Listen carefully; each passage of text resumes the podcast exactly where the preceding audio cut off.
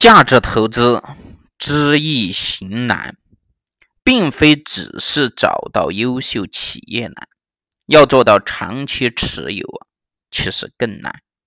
更难的是，对于企业价值及价值变动方向、变动的这个速度、幅度等相应的这个确定评估，以及价格的关系、股市自身的规律等等，啊。在这些基础上建立的一个投资决策体系。那么，对于投资者而言呢？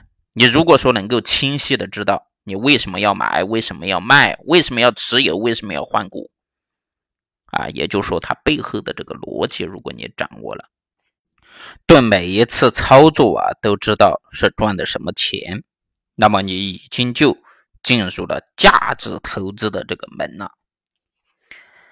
巴菲特在一九八五年致股东的信当中这样写道：“啊，一九八五年正在出售证券收益时，金额达到了四点八八亿美元。这其中的大部分呢，都源于我们出售通用食品的这个股票。从一九八零年开始，我们就开始持有这些股票。我们买进这些股票啊。”是以远低于合理的每股企业价值的价格购买的。年复一年，该公司的管理层大大的提升了该公司的价值，一直到去年的秋天，当该公司提出并购的这个要求，其整体的价值在一夜之间就呈现出来了。巴菲特解释，价值的增长也是需要一个过程的。出售股票就像大学生的毕业典礼一样，经过四年所学的，只是在一朝被正式认可，但是实际上当天你可能还没有一点长进。巴菲特曾经将一只股票持有长达十年之久，在这期间呢，其价值在稳定的增长。但是其全部的账面利益却都反映在出售的那一天。所以说，按照价值投资进行选择的时候啊，它并不是一朝一夕能够分辨出来的。一九九九年，巴菲特拒绝投资市盈率过高的高科技股票，结果导致了他十年来最大的一次投资失误。其投资基金回报率远远低于股市的这个年平均增幅。什么时候该做趋势的朋友？什么时候该与之为敌？这的确是一个难题啊！我们经常看到媒体寻找价值被严重低估的股票。关于低估的标准，已经不再是价格低于每股净资产了。一个人必须对关于成长股价值的计算持怀疑的态度，而不可以完全的去相信它。所以，投资者要避免步入价值投资的几个误区。下面我们具体的说一下。啊，第一条，价值投资就是长期持有。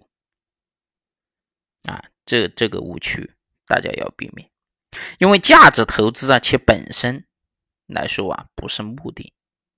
长期持有啊，是为了等待低估的价格回归价值，是为了等待企业价值成长，从而带动这个价格的上涨，这才是本质。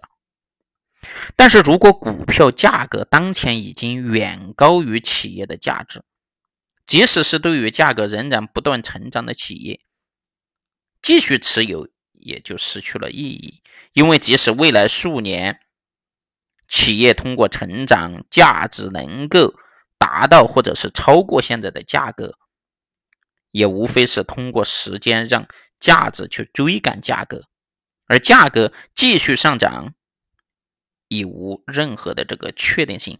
相反，大多数的情形。是股价会以大幅下跌的形式来直接找价值，因为股票出现严重高估，往往是市场疯狂的牛市末期，市场的长期有效性呢就会发生作用，通过市场的自身调节来实现价值的回归，同时调节又往往是矫枉过正的，使市场进入了低估的另一个市场无效的状态。啊，这是第一第一个误区。第二个误区，把买入优秀企业等同于价值投资，啊，这是严重的本末倒置。企业价值成长是为了带动价格的这个成长，但是如果价格已经透支了多年的企业成长，那么价值成长啊，也很难为价格继续上涨创造正面的作用。而优秀企业又仅仅是企业价值成长的一个保障而已。优秀企业也会有成长期和成熟期，不够优秀的企业呀，也并非。不能够快速的成长，